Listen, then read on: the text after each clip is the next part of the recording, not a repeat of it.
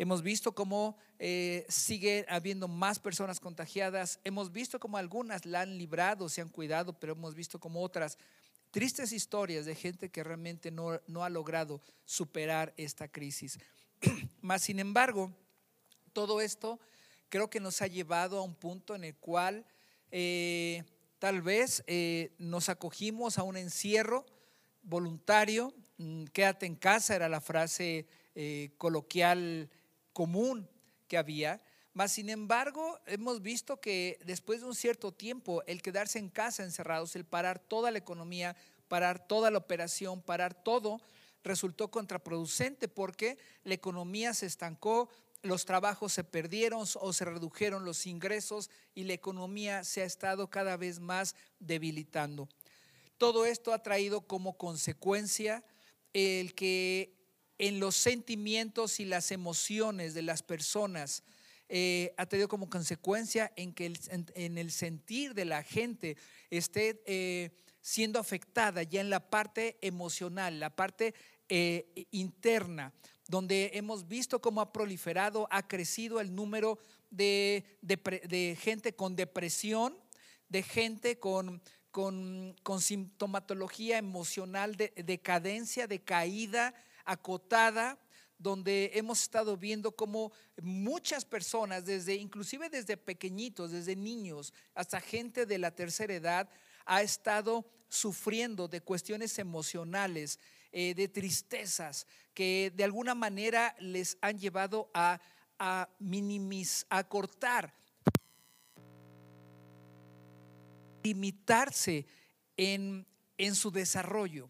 Sí, hemos visto y escuchaba el otro día algunos comentarios acerca de, eficiencia económica en cuanto a la productividad de las personas, como aunque mucha gente ha, ha encontrado el trabajar a través de home office en sus casas y desarrollar desde ahí sus actividades profesionales, hemos visto cómo de alguna manera eh, en muchos que no han logrado superar esa crisis emocional, hemos visto, y las estadísticas ahí lo marcan, que el rendimiento ha mermado en mucha gente.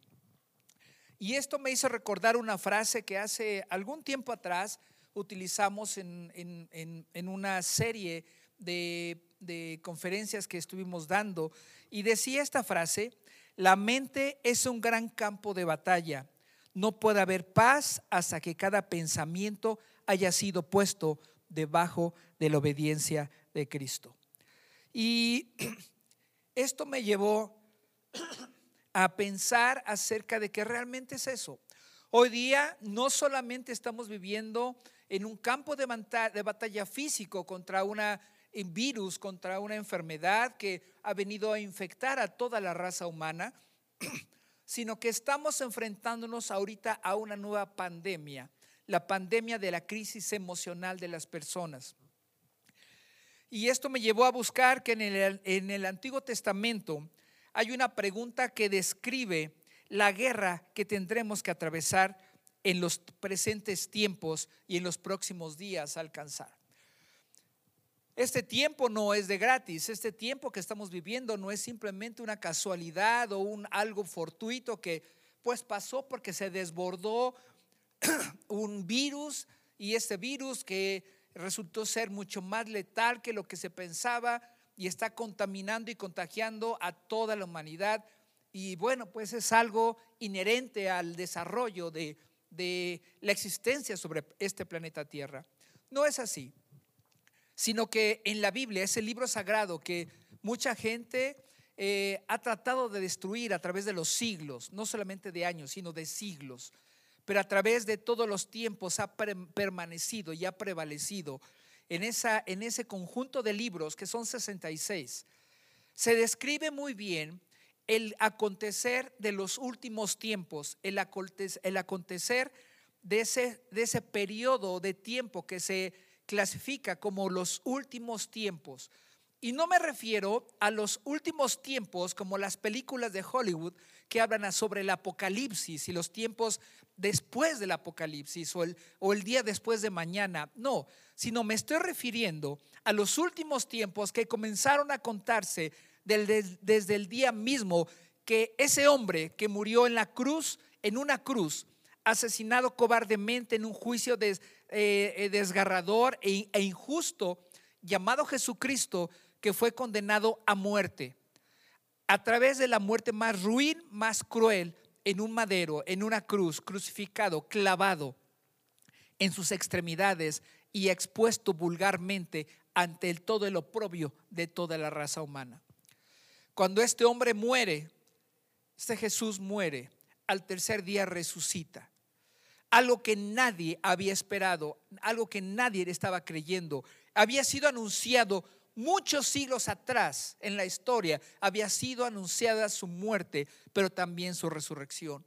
Pero en ese tiempo que pasó, la gente no lo creía. Y aún el imperio romano que estaba ahí y la, y, la clase sacerdotal del pueblo judío dudaban de esto. Mas, sin embargo, esto fue un hecho contundente que Jesucristo resucitó. Y a partir de ese momento, los últimos tiempos comienzan a contar su cronograma, su historia.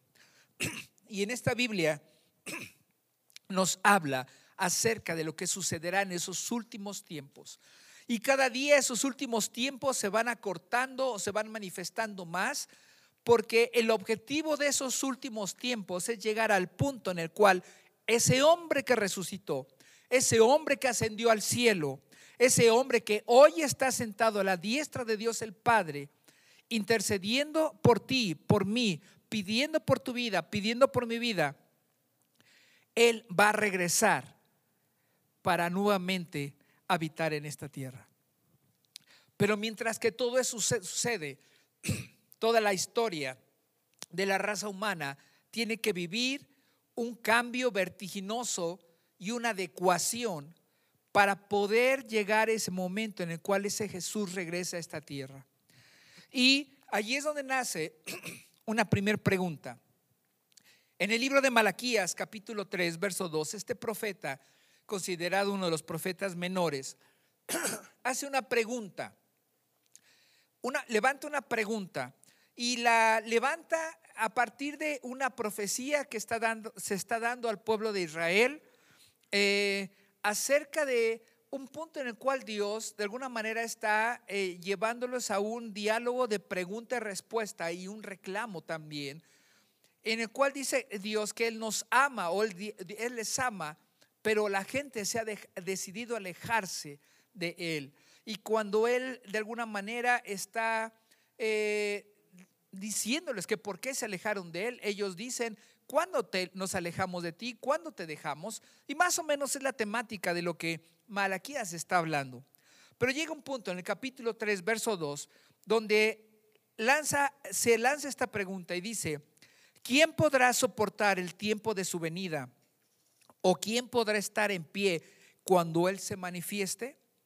Porque Él es como fuego purificador y como jabón de lavadores. Esta pregunta es la que donde me quiero centrar. Dice, ¿quién podrá estar en pie cuando Él se manifieste? Hoy tal vez estamos viviendo un tiempo de crisis fuerte y la pregunta sería, ¿quién podrá seguir en pie? ¿Quién? ¿Quién?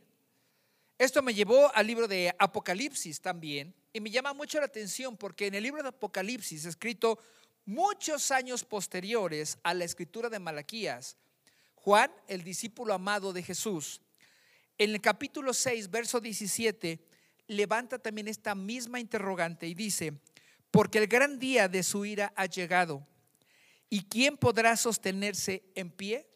Nuevamente lanza esta retórica, ¿quién podrá sostenerse en pie? Igual que Malaquías que dijo, ¿o quién podrá estar en pie cuando Él se manifieste? Y esa es la pregunta, ¿quién? ¿Quién podrá? ¿Quién lo hará? ¿Quién, quién soportará esta pandemia? ¿Quién se levantará fuerte en este tiempo? ¿Quién?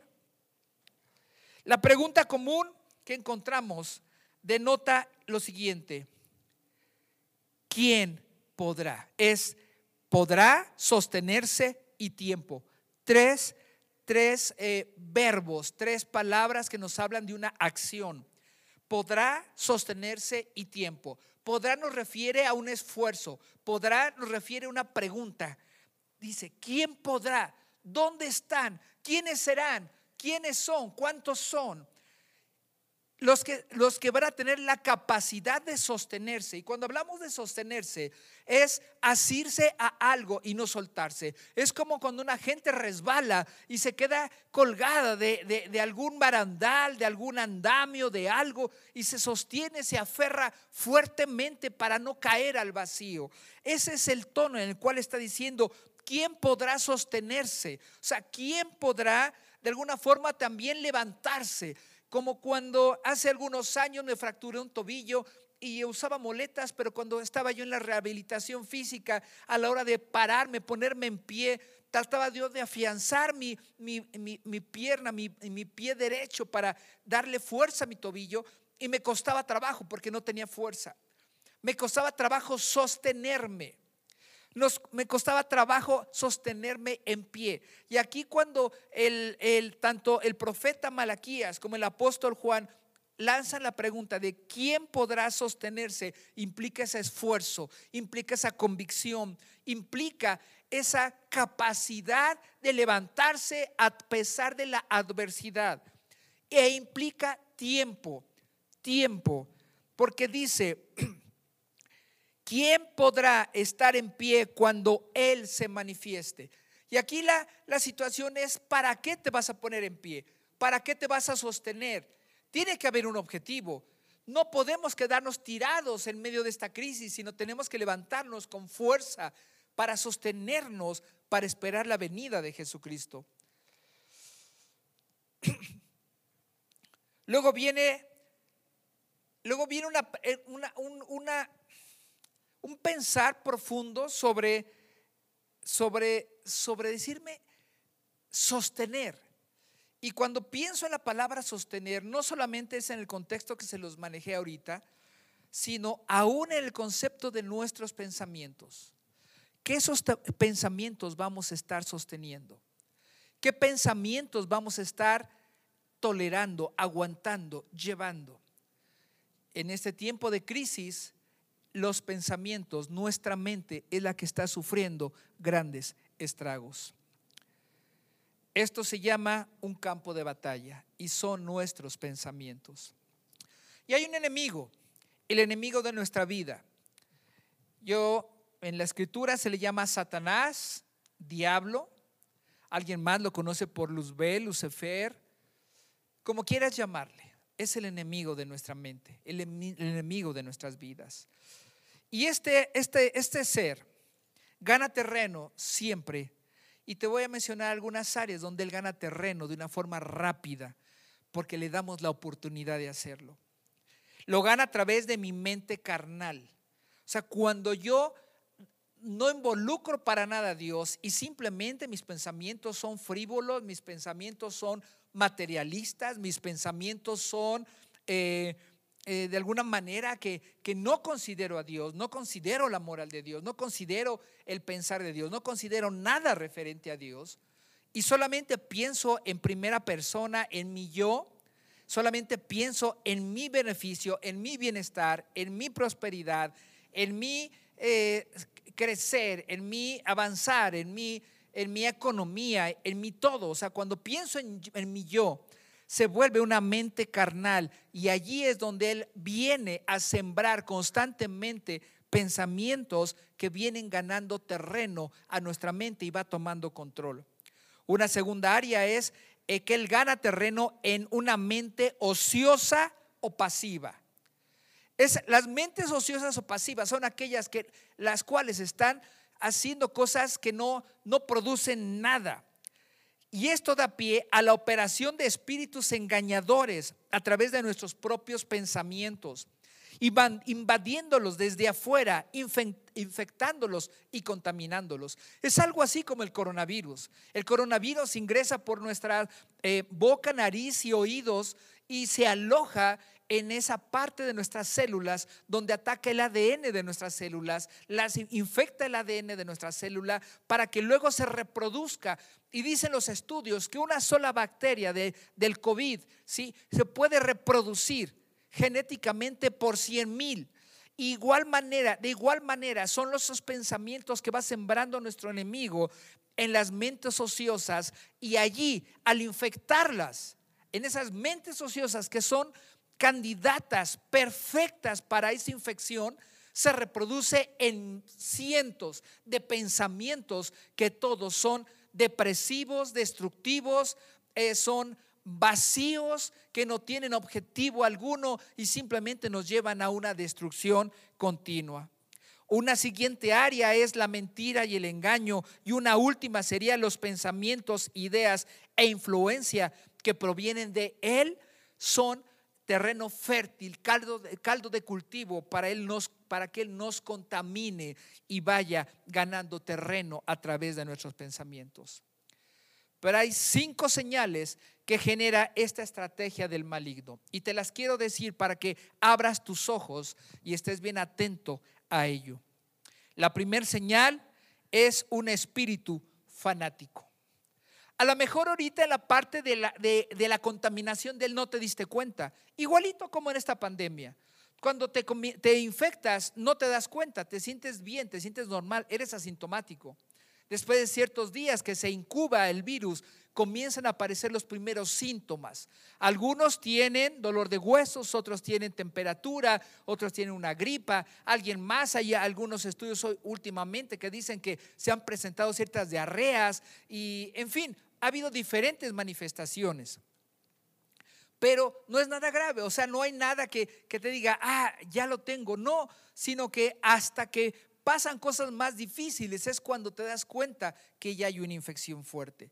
Así es en los pensamientos. Comienzas sin sentirlo, sin pasar nada. Pero estas cinco señales pueden alertarte en tu vida. Número uno es espíritu fanático. Un espíritu fanático está lleno de entusiasmo y de energía. Y no precisamente me refiero a un espíritu, a alguien de que sea un fanático de la religión. Puede ser, puede ser un fanático de Marvel, puede ser un fanático de los tacos al pastor, puede ser, puede ser un fanático de, la, de las donitas del Krispy Kreme, puede ser un fanático de las novelas turcas, puede ser un fanático de, de lo que sea. O sea, cuando caes en un fanatismo extremo en el cual que no importa lo que suceda a tu alrededor, se tiene que cumplir eso, ese capricho que tú tienes, te estás volviendo en un fanático, ¿sí? Y eso denota un espíritu eh, eh, pasional que está lleno de entusiasmo y de energía, pero con un carácter dogmático, brusco, que se niega a razonar y frecuentemente se sustenta en argumentos que están oyendo la voz de Dios, pero solo es su propia carne. O sea, muchas veces decimos, estamos bien con Dios, a mí no me pasa nada. Es lo que Malaquías le hablaba al pueblo. El pueblo decía, estamos bien con Dios. Pero Dios les dijo, no es cierto, no están bien conmigo porque me han desechado. una segunda señal es una mente pasiva, ociosa, igual como se las mencioné en el terreno fértil. ¿sí? Una mente pasiva u ociosa produce revelación y dirección engañosa. Una mente que no está trabajando, que no está eh, buscando la visión, una mente que no está buscando el objetivo, una mente que no está viendo qué más hace, se queda parada y estancada. A mí me ha tocado ver personas que en su eh, eh, vida productiva fueron hombres o mujeres con, con buenos aciertos, pero llegando a cierta edad, a lo mejor los hijos le dijeron, no, papá o no, mamá, ya estás grande, tú quédate, yo te hago todo. Y entonces, ¿qué fue lo que provocaron esas acciones? Que estos hombres o mujeres se volvieran pasivos, se volvieran vegetales, se volvieran, se volvieran personas que ya no producen, que ya no hacen nada y se vuelven en una carga. En el, libro de Romanos capítulo 7, verso 23, dice, pero me doy cuenta de que en los miembros de mi cuerpo hay otra ley, que, la ley, que es la ley del pecado. Esta ley lucha contra la ley de mi mente y me tiene cautivo. Ciertamente en nuestra vida hay una ley del pecado que nos dice no hagas nada. Descansa, disfruta, tú tranquilo. Pero la ley de Dios te dice no, levántate, esfuérzate, sé valiente, lucha, esta congregación se llama Vida y Victoria. Y quiero decirte que para que haya vida tiene que haber eh, tiene que engendrarse esa vida. Pero para que tenga que haber victoria, tiene que haber una batalla, una guerra, una, una lucha, un desgaste, un, un trabajo, para que puedas llegar a tener ese, esa característica de victoria. En tu vida no puede haber victoria si no hay lucha. En tu vida no puede haber victoria si no has trabajado. En tu vida no puede haber victoria si tú no has peleado por algo que te ha costado trabajo. La tercera área o señal que genera la estrategia del enemigo es una falsa imagen y concepto de Dios. Una, una falsa imagen y concepto de Dios. A veces tenemos a Dios en el concepto de una religión. A veces tenemos el concepto de Dios que es un Dios castigador. El otro día una, persona eh, eh, me dijo, entonces Dios no me mandó esta enfermedad. Yo le dije, no, Dios no te mandó la enfermedad. Dios no te está castigando porque Dios no es su voluntad para tu vida. Dios quiere que en tu vida haya vida, haya salud, haya prosperidad, sí, pero para eso tenemos que luchar. A lo mejor nuestra vida está viviendo una consecuencia de tantos años que la descuidé. Pero más sin embargo, cuando yo me meto en Dios, a pesar del problema que tenga, a pesar de la enfermedad que padezca, a pesar de la, del estrés en el cual esté sometido, si yo me abrazo de Dios, si yo confío en Él, seguramente saldré victorioso. Otro concepto es el equívoco de la verdad. Satanás, el enemigo de nuestra alma, trabaja en esa área muy marcadamente. Porque siempre nosotros pensamos acerca de que yo tengo la razón y esa es la verdad. A veces decimos, Dios me dijo cuando Dios no te ha dicho. Y mucha gente dice, ah, a pesar de todo Dios me bendice. Sí, cuando no lees tu Biblia, dices, a pesar de todo, Dios me bendice. Ahí vemos gente que, que, es una gente malhechora, es gente a lo mejor del narcotráfico, es gente que a lo mejor hace tranzas, hay gente que a lo mejor eh, hace desfalcos, es gente que a lo mejor miente, es gente que a lo mejor toma, es gente que a lo mejor eh, es infiel en su casa, es gente que ha fallado, pero decimos, wow, mira, qué bendición tiene, cómo Dios lo bendice. Y no, no es que Dios los bendiga. Hay una ley que Dios estableció por naturaleza para la raza humana. Es que si tú trabajas, si tú te esfuerzas en producir, vas a prosperar. Eso es para todos, es algo natural. Pero la ley de Dios, cuando Él realmente bendice a sus hijos, a los que hacen su voluntad, puedes estar ganando un peso solamente, pero ese peso vale como si ganaras 10 millones de pesos y te alcanza mucho más. El hermano Wayne Myers tiene una frase que más o menos dice así, que el dinero puede comprarlo todo menos dos cosas. El dinero puede comprar todo menos dos cosas. Número uno, no puede comprar la felicidad. Y número dos, no puede pagar tu boleto para ir al cielo. Y esa es una gran verdad. Pero muchas veces se nos olvida eso y entonces transgiversamos el concepto de Dios y lo que Dios tiene para nosotros. A veces perdemos la perspectiva de la realidad de Dios y de lo que Él nos enseña. Y el último punto de esto diría una falsa imagen o concepto de mí mismo. Satanás viene a desvirtuar todo lo que es tu verdad, viene a desvirtuar toda la verdad de Dios y al final ataca tu propia verdad desvirtúa tu propio concepto de ti mismo y te mete en una decadencia depresiva, te mete en una decadencia de orgullo, de soberbia y de vanidad. Hay gente que no manifiesta una depresión por tristeza, mas sin embargo manifiesta una barrera depresiva a través de su orgullo, de su soberbia, de su vanidad. Y entonces es donde se levantan y no quieren ser tocados porque Satanás está trabajando perfectamente en su mente a través de sus sentimientos. Todo esto presenta síntomas. Todo esto significa síntomas de rechazo y puede traer síntomas en los cuales se manifiesta rechazo, preocupación, imaginación incontrolable, sueños o falta de sueños, insomnio, mente olvidadiza, inhabilidad para razonar, falta de concentración, temperamentos desbordantes, frustración, etcétera. Son muchas de las formas como se manifiesta todo esto que te he dicho ahorita que Satanás está trabajando. Pero hay solución. Hay solución. La solución que presenta Dios es bien importante.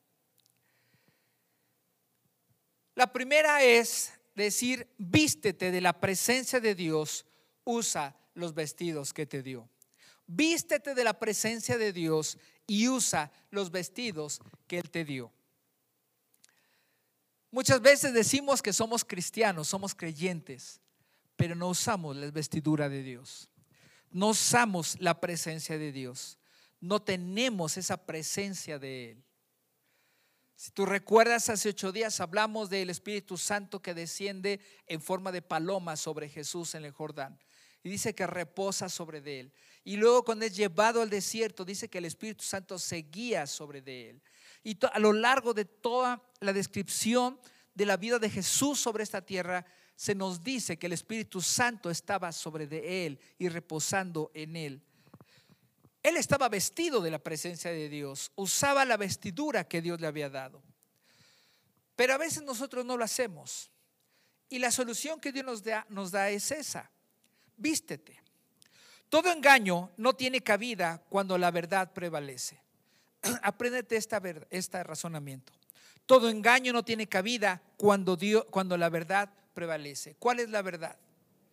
La verdad es Dios es mi sustentador. La verdad te hará, libre, dijo Jesús, siempre y cuando permitas que ella entre a tu mente y a tu corazón. Y conocerás la verdad y la verdad te hará libre, porque Jesucristo es el gran libertador. Vence una por una toda mentira y su obra devastadora. La solución viene de Dios, claro, cuando te dice tienes que ser vencedor. Y para ser vencedor tienes que levantarte y decir, ok, ¿a quién tengo que vencer?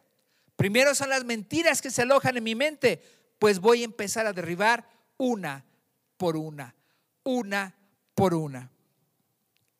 Sométete Somete cada pensamiento a la obediencia de Cristo. Renueva tu mente, examina tus pensamientos y la fuente de donde provienen. A lo mejor estás sufriendo ahorita por pensamientos que te agobian, por pensamientos de, eh, depresivos o destructivos o de pobreza o de enfermedad y dices, me va a ir mal antes de que tú padezcas realmente de eso, analiza de dónde están viniendo. A lo mejor te has vuelto un fan de las noticias y solamente escuchas noticias todo el día y eso te está alimentando de cosas depresivas, de cosas que, que te están destruyendo, de cosas que te están entristeciendo. Cierra la puerta a ello.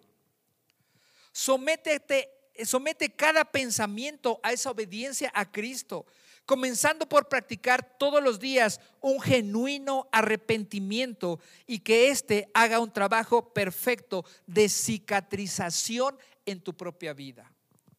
A veces no logramos salir adelante porque pasan semanas, meses en los que no pedimos a Dios perdón de nada. Y déjame decirte que si tú eres una persona que nunca pide perdón a Dios, te estás autoengañando porque no hay ser humano perfecto. Dijo Jesús, sean perfectos como, como yo como mi Padre es perfecto. Sí, pero es un proceso de estar en perfección.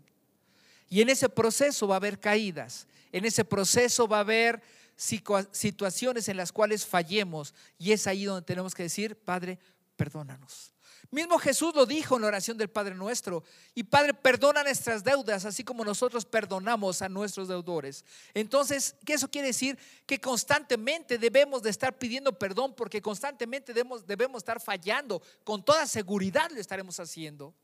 Somos seres humanos y con seguridad estamos ofendiendo a otros. Y con seguridad estamos faltándole a otros y con seguridad la regamos. Entonces tenemos que llegar a un punto que tenemos que estar pensando y reconociendo en qué fallé, en qué estoy fallando. Y entonces decir, Dios, perdóname, porque en verdad he estado fallando. Y cuando eso es un genuino arrepentimiento, esto trae una cicatrización a nuestras vidas. Activa tu mente, toma la iniciativa, ejercítala. Activa tu mente. No te quedes solamente viendo ahí todas las series de Netflix y dices, ay, así me la paso bien. No, basta. Comienza a pensar, comienza a razonar, toma la iniciativa, ejercita tu mente, piensa, razona, aprende, recuerda, comprende, escribe. Es importantísimo. A muchas veces cuando estamos ya tan acostumbrados al estar usando la computadora, hasta se nos olvida cómo agarrar el lápiz o la pluma para estar escribiendo. Y escribe uno, pareciera que uno escribe muy mal, como si nunca hubiéramos ido a la escuela. Es buen tiempo para estar practicando, es buen tiempo para estar escribiendo, razonando y ejercitándonos. Primera de Corintios 10:5 nos dice, derribando argumentos y toda altivez que se levanta contra el conocimiento de Dios y llevando cautivo todo pensamiento a la obediencia a Cristo. Tenemos que llevar cautivo nuestro pensamiento a la obediencia a Cristo. Y esto me permite llegar a, este segundo punto. Características de una mente libre. ¿Tú quieres vivir una mente libre? Busca estas características. 1 Timoteo 1.7 dice, pues Dios no nos ha dado un espíritu de temor y de timidez, sino de poder, amor y autodisciplina. Otra versión diría que Dios no nos ha dado un espíritu de cobardía, sino de poder, de amor y de dominio propio. Cualquiera de las dos versiones que quieras tomar, cualquiera. Te está diciendo que Dios no te ha dado un espíritu de temor, un espíritu de cobardía o un espíritu de, timidez. No sé cómo lo quieras tú eh, eh, eh, interpretar, pero Dios no te lo ha dado así. Dios te ha dado un espíritu emprendedor, un espíritu de poder, un espíritu de amor, un espíritu de disciplina, de autodisciplina. Entonces, disciplínate. Si eres, una persona que no te has disciplinado, entonces tendrás problemas en tu mente. Si eres una persona que sigues viviendo bajo temor y bajo timidez, entonces tendrás problemas en tu mente. Levántate, sé fuerte, sé valiente. Recuerda que Dios te ha dado pensamientos y los pensamientos deben de estar sujetos a la verdad de Jesucristo y que Jesucristo nos enseña. Otra característica sería los pensamientos a tono con su Espíritu Santo o una mente libre para concentrarse, para percibir, para recordar, para razonar, para comprender su palabra. Hemos enseñado muchas veces que eh, la parte del esquema de la enseñanza judía de, de principio, principios de nuestra era o la parte final, los últimos años después del exilio de Babilonia, se centraban en enseñar desde los más pequeñitos. Y los rabís, eh, cada vez que llegaba el momento, evaluaban lo que habían aprendido los niños. Pero no solamente evaluaban, como tú y yo hoy el día lo hacemos, un examen de 10 preguntas y las pasaste ya probaste. No, sino los rabí, los maestros, evaluaban cómo razonaban lo que estaban aprendiendo de la escritura y cómo lo aplicaban. Tú tienes que aprender la escritura no como merolico, no como, no como perico, no como, no como una forma ah, eh, automatizada, sino debes de aprender la escritura y vivirla de una forma razonada, documentada, de una forma que se haga carne en tu corazón. Jeremías 29:11. Jeremías 29:11 nos habla acerca de los pensamientos de Dios. Y dice que yo sé los planes que tengo para ustedes. Otra versión diría, yo sé los pensamientos que tengo para ustedes. Planes o pensamientos para su bienestar, no para su mal, a fin de darles un futuro lleno de esperanza. Yo, el Señor, lo afirmo. Un futuro lleno de esperanza. Comenzamos hablando acerca de esta plática sobre lo que estamos viviendo y sobre la pregunta de quién podrá sostenerse en pie.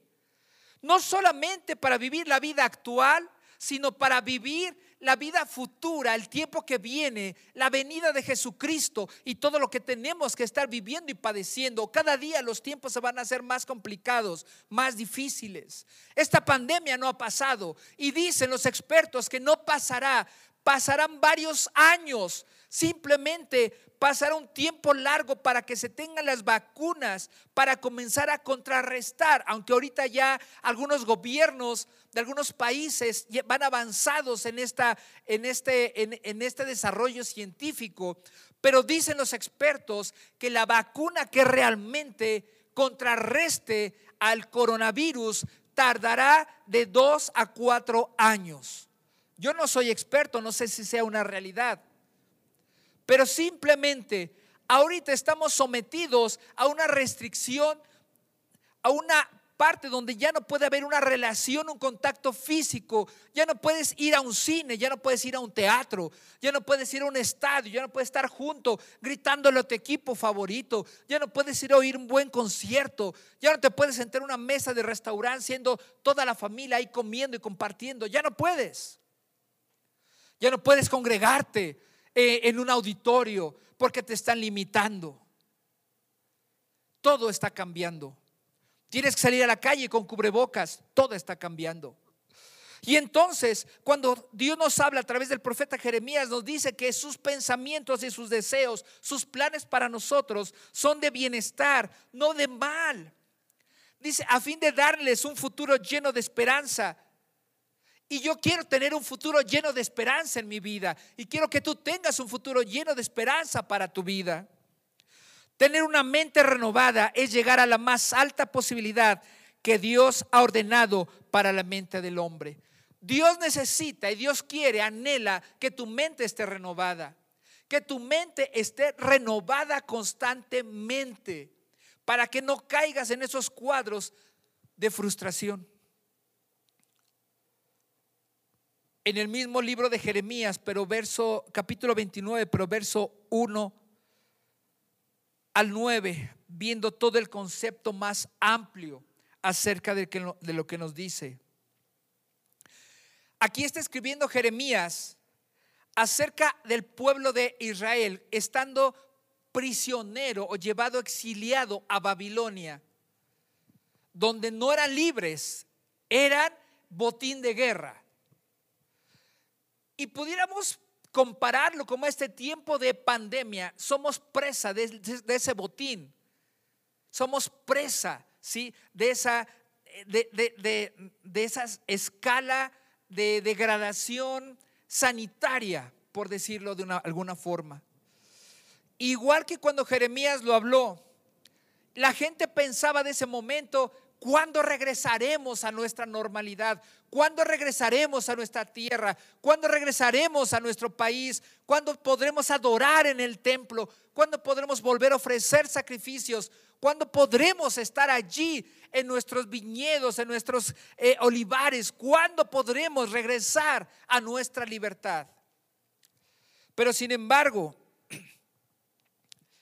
Jeremías expresa diciendo lo siguiente, así dice el Señor Todopoderoso, el Dios de Israel.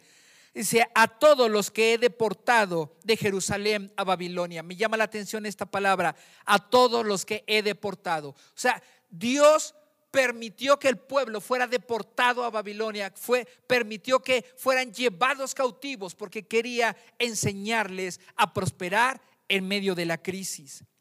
Dice, Dios les está diciendo, fíjate bien, les dice, construyan casas, habítenlas, planten huertos y coman de fruto, cásense y tengan hijos e hijas, casen a sus hijos e hijas para que a su vez ellos les den nietos, multiplíquense allá y no disminuyan. Además, busquen el bienestar de la ciudad donde los he deportado Pidan al Señor por ella, porque el bienestar de ustedes depende del bienestar de la ciudad. Así dice el Señor Todopoderoso, el Dios de Israel. No se dejen engañar por los profetas ni por los adivinos que están entre ustedes. No hagan caso de los sueños que ellos tienen. Lo que ellos les profetizan en mi nombre es una mentira. Yo no los he enviado, afirma el Señor. ¿Qué quiere Dios? Que prosperemos en medio de la crisis. Construye tu casa. Planten huertos. Coman de sus frutos. Cásense. Tengan hijos. Que sus hijos se casen y tengan hijos también para que les den nietos a ustedes. No disminuyan, multiplíquense. Además, busquen el bienestar de la ciudad donde han sido puestos. Oren por ellos, intercedan. ¿Quién está diciendo Dios que en medio de esta crisis prosperes igual como se lo dijo al pueblo de Israel? Prosperen. No te quedes todo apanicado, apanicada porque, ay, ¿qué va a pasar? Este, esta crisis es un tiempo de oportunidad. Es un tiempo de oportunidad. ¿Por qué? Porque sencillamente en medio de la crisis solamente los valientes se levantan victoriosos. En medio de la crisis solamente los guerreros poderosos alcanzan la victoria, alcanzan la batalla. Esto nos lleva a esta parte final de la palabra, el libro de Habacuc. Otro profeta menor que está, está escribiendo, tratando de elevar el ánimo de la gente decaída.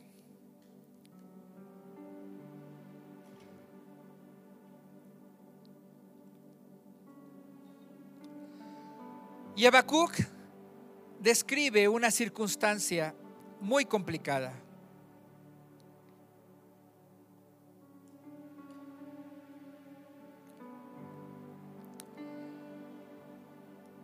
En el capítulo 3, verso 13 al 14, o del 13 al 19, cuando tengas tiempo en tu casa lo puedes leer completo, pero voy a tomar solamente algunas partes.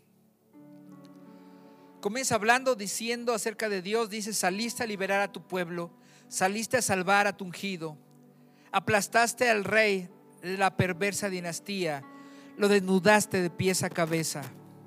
Con tu lanza les partiste la cabeza a sus guerreros, que enfurecidos querían dispersarme, que con placer arrogante se lanzaron contra mí como quien se lanza contra un pobre indefenso.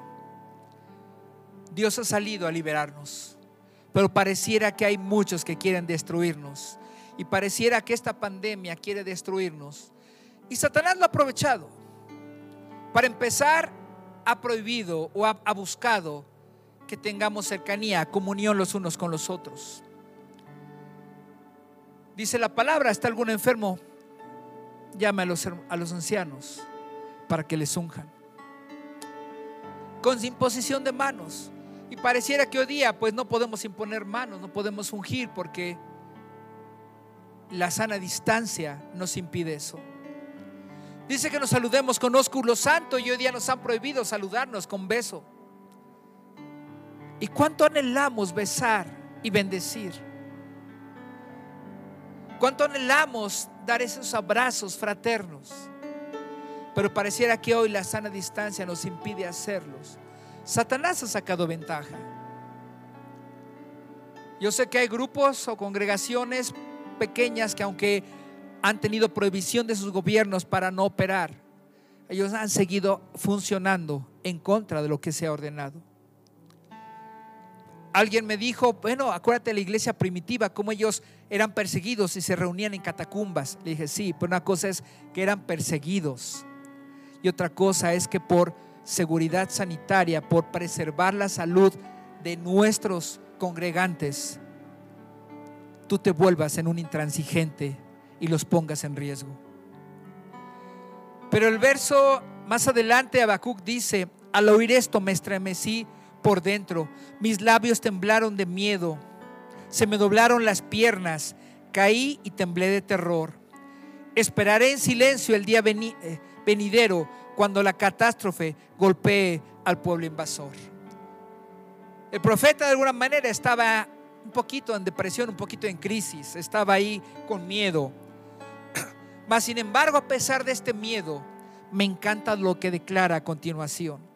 Dice que a pesar de que él tembló en sus labios de miedo y se le doblaron las piernas y no se pudo sostener en pie, porque dice que cayó y tembló de terror. Él dice, esperaré en silencio el día venidero. Pero declara a continuación verso 7, dice, aunque las higueras no florezcan y no haya uvas en las vides, aunque se pierda la cosecha de oliva y los campos queden vacíos y no den fruto, aunque los rebaños mueran en los campos y los establos estén vacíos. Aún así me alegraré en el Señor, me gozaré en el Dios de mi salvación. El Señor soberano es mi fuerza, Él me da pie firme como, como al venado, capaz de pisar sobre las alturas. A pesar de la crisis, a pesar del problema, a pesar de la angustia, tienes que confiar en Dios, tenemos que confiar en Dios. Porque a pesar de que todo venga a escasez, a pesar de que todo se reduzca a la nada, aún así, dijo el profeta, me alegraré en el Señor, me gozaré en el Dios de mi salvación. El Señor soberano es mi fuerza, Él me da, pie firme como al venado, capaz de pisar sobre lugares altos, sobre las alturas. Es una palabra de ánimo, es una palabra para decirte que no estás sola, no estás solo, que Dios está contigo. Dios no juzga tu pasado, Él define tu futuro.